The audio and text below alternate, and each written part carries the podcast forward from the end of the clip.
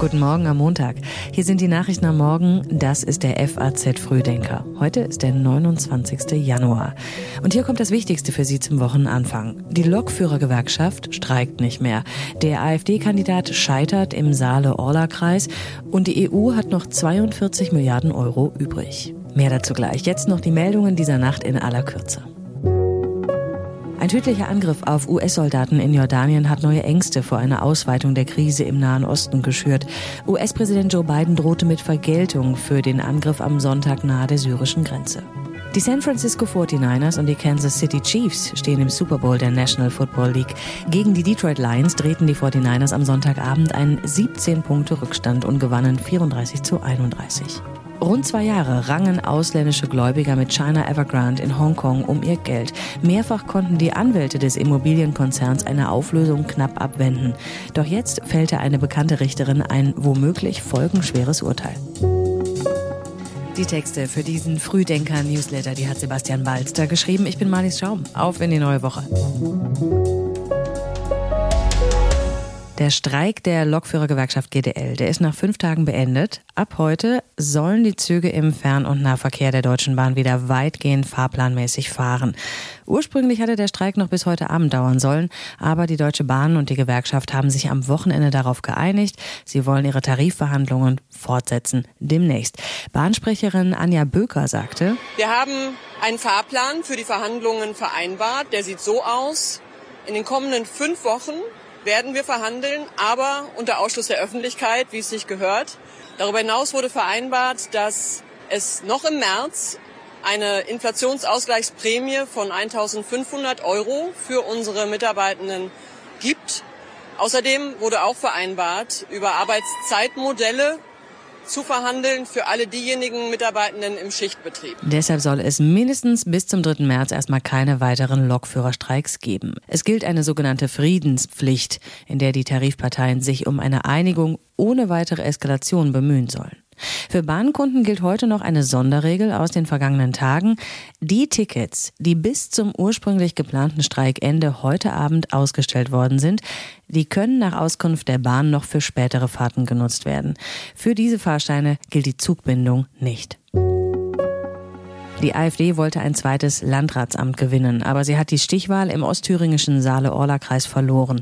Der CDU-Kandidat Christian Hergott hat sich am Sonntag mit 52,4 Prozent der Stimmen gegen den AfD-Mann Uwe Trum durchgesetzt.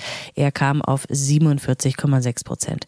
Eigentlich war Uwe Trum mit deutlichem Vorsprung in diese Stichwahl gegangen, die auch mit Spannung erwartet worden ist, weil in Brandenburg, Sachsen und Thüringen im September neue Landtage gewählt werden.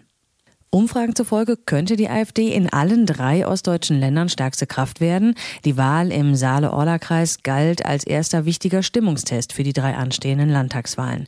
Politiker vieler Parteien wie CDU-Chef Friedrich Merz warnen deshalb. Schaut bitte genau hin, wen ihr da möglicherweise wählt.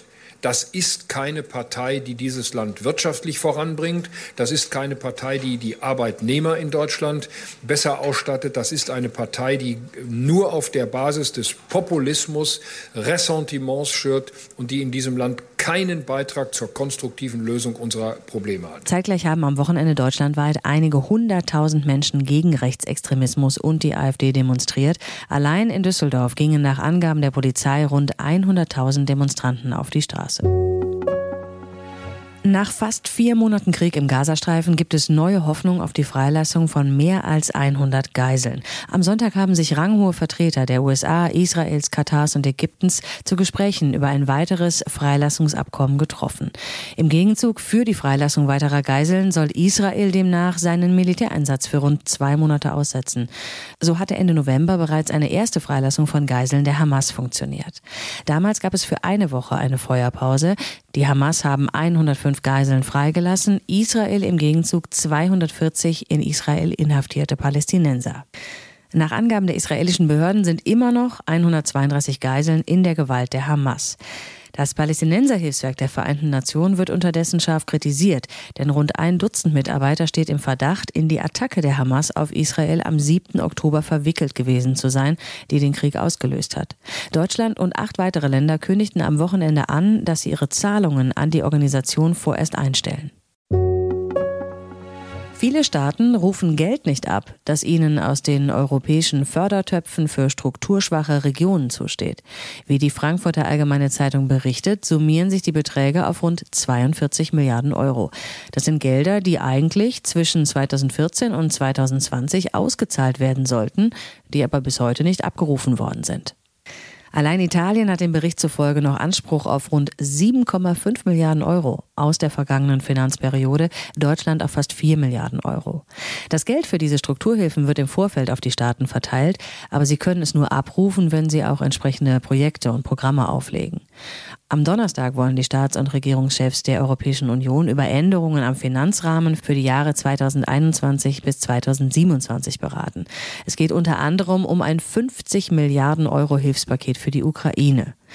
Es wird wohl keine Kürzungen an den Strukturhilfen geben, die gelten in Brüssel als Tabu, aber der Etat soll mit Krediten und mit zusätzlichem Geld von den Mitgliedstaaten aufgestockt werden. In dieser Woche finden die abschließenden Beratungen zum Haushalt der Bundesregierung für das laufende Jahr statt. Das Parlament geht das Zahlenwerk von Finanzminister Christian Lindner von der FDP bis zum Freitag Ressort für Ressort nochmal durch.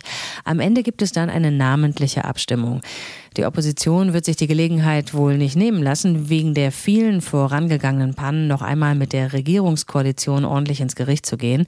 Der Abschluss der Haushaltsberatungen war ja ursprünglich für Mitte November vorgesehen. Einen Tag vorher hat aber das Bundesverfassungsgericht der Regierung 60 Milliarden Euro gestrichen.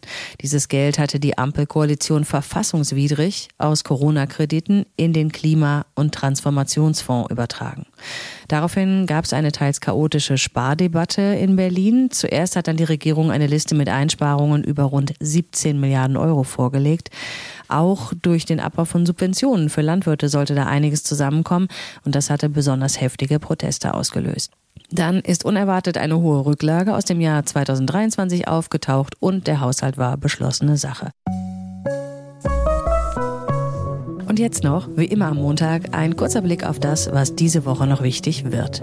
Bayer Leverkusen steht nach 19 Spieltagen an der Spitze der Bundesliga-Tabelle, der VfB Stuttgart auf dem dritten Platz. Am Dienstagabend treffen die Überraschungsteams im Viertelfinale des DFB-Pokals aufeinander. In Nürnberg beginnt am Dienstag die größte Spielwarenmesse der Welt. Als Trendthema haben sie diesmal spielende Erwachsene ausgerufen.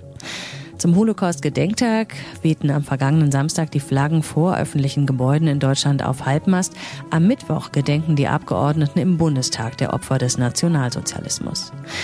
Und das war's für heute. Den nächsten FAZ Frühdenker gibt es morgen früh ab 6 Uhr wieder. Wir wünschen Ihnen einen guten Start in die Woche.